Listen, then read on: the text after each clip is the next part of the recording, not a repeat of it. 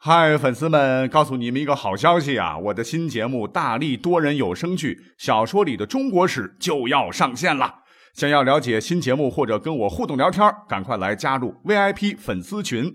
入群二维码就在本期节目的声音简介中。你也可以添加我的小号，拼音大历史加幺零幺 D A L I S H I 幺零幺，然后拉您入群。我在那儿等你。管他正史野史。这里只有大历史，大力讲的历史正在播出。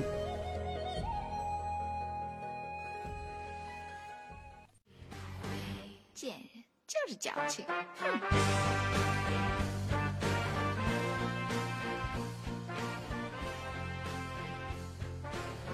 欢迎收听本期节目。今天呢，听了首歌啊，感觉挺不错啊。这个歌名叫做《幸亏没生在古代》。怎么能幸亏没生在古代呢？啊，不少喜欢历史朋友们可能会说 no，因为历史之所以令我们着迷啊，很重要的一点就是我们都有一个穿越梦啊，什么列商、李周、暴秦、强汉、雄隋、盛唐、复宋、蛮元、刚明。现在我们的生活多平淡呐！如果能像《寻秦记》里的项少龙一样，穿越回古代，重新开始我们的生活，该有多好！说不定啊，凭着我们对现代科学的掌握，哎，在那个时代能干出一番改写历史的霸业来呢。啊，想得倒挺美啊。不过要回到过去的话啊，N 年以后科学发展了，也许穿越可能。可是要告诉大家啊，一定跟小说里演的回去以后，你可以跟那个时代无缝对接不同。啊，我们会碰到很多很多的难题，其中我们首先碰到的最大难题。告诉各位，绝对不是能不能尽快融入当时当地的民风民俗啊，没有手机，没有网啊，这个衣食住行习不习惯，而是被我们所忽略的什么呢？语言观。也就是说呢，现在我们说的普通话，现在我说的就是这发展的年头其实并不长了。如果你穿越回去啊，你说普通话，古人说古语啊，你们两个干瞪眼怎么沟通呢？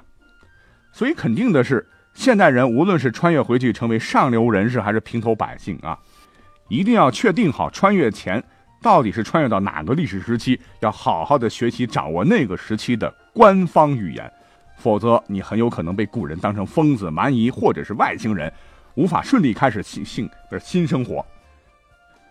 这样吧，我们来找一些历代疆域图来看一看哈，各位百度可以搜一搜啊，其实。自古以来，不管是南方还是北方，哈，咱们中国有一半以上的这个国土一直是汉族之外其他民族生活的家园。比如说，呃，北宋时期王安石变法的时候啊，在南方，呃，也就是今天的湖南的西部还有南部啊，我们的北宋还正在开拓疆土呢。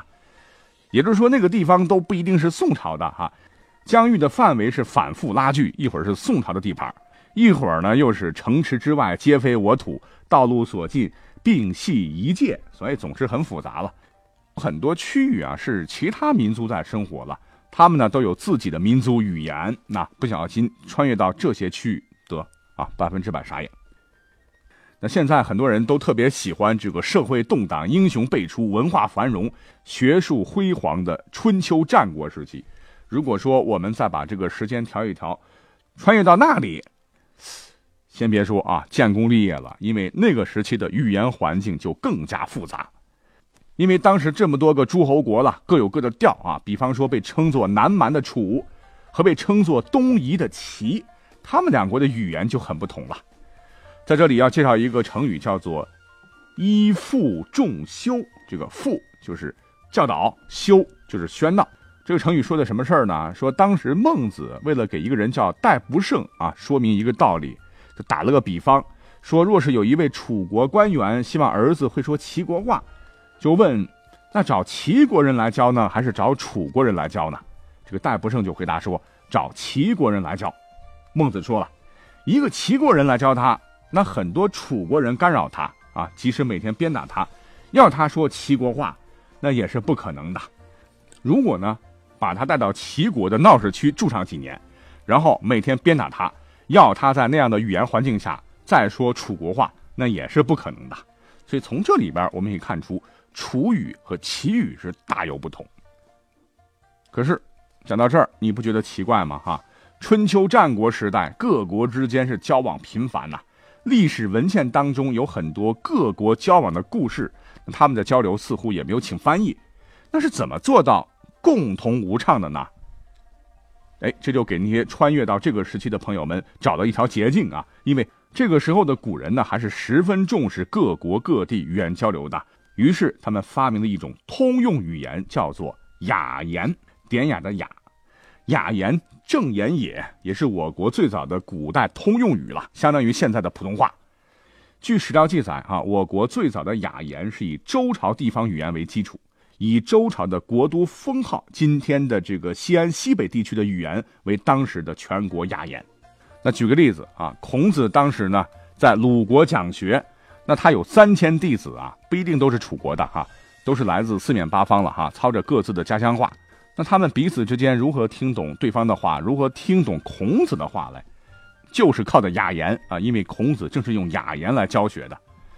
在《论语》当中就说啊：“子所雅言，诗书直礼皆雅言也。”所以说，要是有一天穿越到春秋战国，不用着急啊，好好的学习雅言啊，走遍天下都不怕。那等到后头秦始皇统一中国啊，建立秦朝以后呢？也非常重视语言上的统一，就推出了全国都要学习的官话，也就是官方规定的当时的普通话，奠定了中国历史上各朝各代基本上都要用某一种语言作为全国通用的惯例。那么问题来了，咱们国家历史上各朝各代都以什么话做官话呢？那先从秦朝说起，当时的秦朝呢，用的这个官话呢。就是刚才说到的雅言。话说秦始皇在世的时候啊，是大军南征百越，首次将岭南啊，相当于现在的广东、广西、海南全境，以及曾经属于中国皇朝统治的越南红河三角洲一带纳入了中国的版图。同时啊，为了稳固刚刚征服土地的统治吧，还向岭南发配和迁徙了大量的中原人，有记载多达五十五万之多。还不包括因为犯罪为了躲避处罚而逃亡到岭南的人，那这些中原人来自原七国中不同的国家呀，那相互之间必须要讲中原通用的普通话雅言才能交流，而当时的岭南完全是蛮荒状态了，毒蛇猛兽瘴气啊，没几个人，文化很落后，而南迁的中原人人数众多，所以基本上没有受到当地语言的影响。后来暴秦被推翻。原南迁的秦朝人赵佗就在广州建立了南越国，地域为广东大部分以及广西的这个东部，啊，也一直是讲着秦朝时候的普通话，并且一直保持到现在，基本上就成了现在的粤语，啊，这个粤语就是这么来的。那跟现在普通话只有四个声调不同啊，粤语具有完整的九声六调，啊，较完美的保留了古汉语的特征。据统计，全世界使用粤语的人数是约七千万啊，所以请穿越到那个时期的童鞋好好学习粤语啊。等到后来汉灭了秦啊，建立以后呢，刘邦虽然不是楚国人，但是政权呢以原来楚国人为主，那把原来的上面说到的哈这个楚国话就定为了官方语言。不过这个时期的这个楚国话跟早期的这个楚国中前期的楚国话。有很大差别啊，因为楚国从贵族到老百姓啊，一直在刻苦学习当时的雅言，所以楚国后期的楚国话呢，经过发展，已经和当时中原的雅言已经比较接近了，但是也是有很大的区别。那汉朝把楚国话当成全国通用的官话，也正是看中它，呃，已经容易被中原人接受这个原因。那等到三国和晋朝几代啊，楚国话。就经过演变，正式成为了当时中原人民通用的普通话。等到东晋灭亡以后，五胡乱华啊，中原被少数民族政权统治，一些中原人民呐，为了活命，就被迫向南迁徙。那这部分中原人南迁以后啊，就散居在广东、福建、江西、广西、湖南啊，以及台湾的多个省份，到现在一千六百多年了。那经过研究表明，他们现在所讲的方言，与从中原来的时候呢变化不大，也就是他们现在所讲的这个话呢，就是中国的古汉语，是汉朝普通话，到现在就是方言了，就是我们常说到的客家话。总之啊，汉朝、晋朝时期的普通话就是现在的客家话，请穿越到这个时期的同学啊，讲好客家话。后头啊，历史在发展到了南北朝啊，中原经历了五胡乱华的动乱时期呀，鲜卑族建立的北魏最终统一了北方了。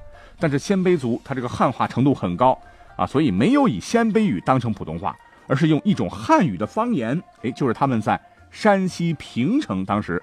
所学的平城方言当成官话，然后流行于整个中原，直到唐朝也是如此。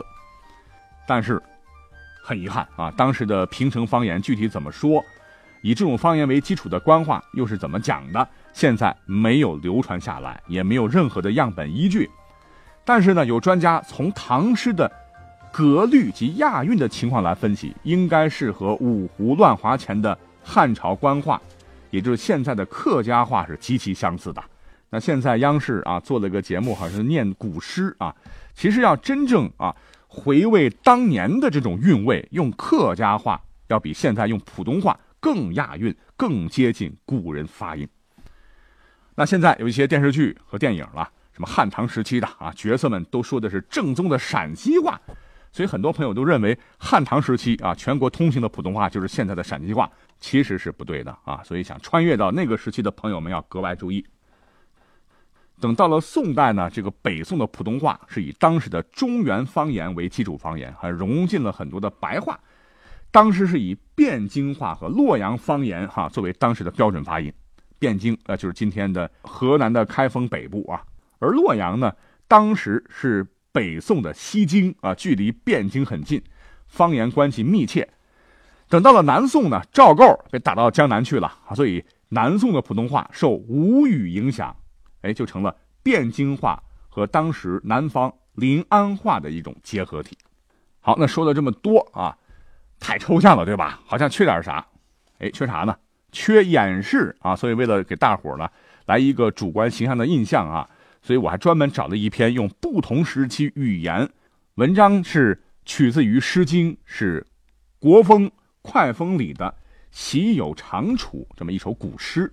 这里边的“快”啊，就是一个地名了，在今天的河南新郑、郑州、荥阳密县一带了啊。快风呢，就是“快”这个地方的乐调。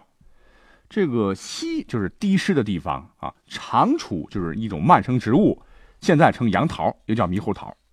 放这段音频之前要说明一下哈，我们不能够具体到哪个朝代了，只能大概的让大家了解一下，是一段时期内啊，这个语言的字音字貌是啥感觉啊？我们先听一下现代普通话版的朗诵：喜有长处，一挪其之，腰之沃沃，要子之无知。喜有长处，一挪其花，腰之沃沃。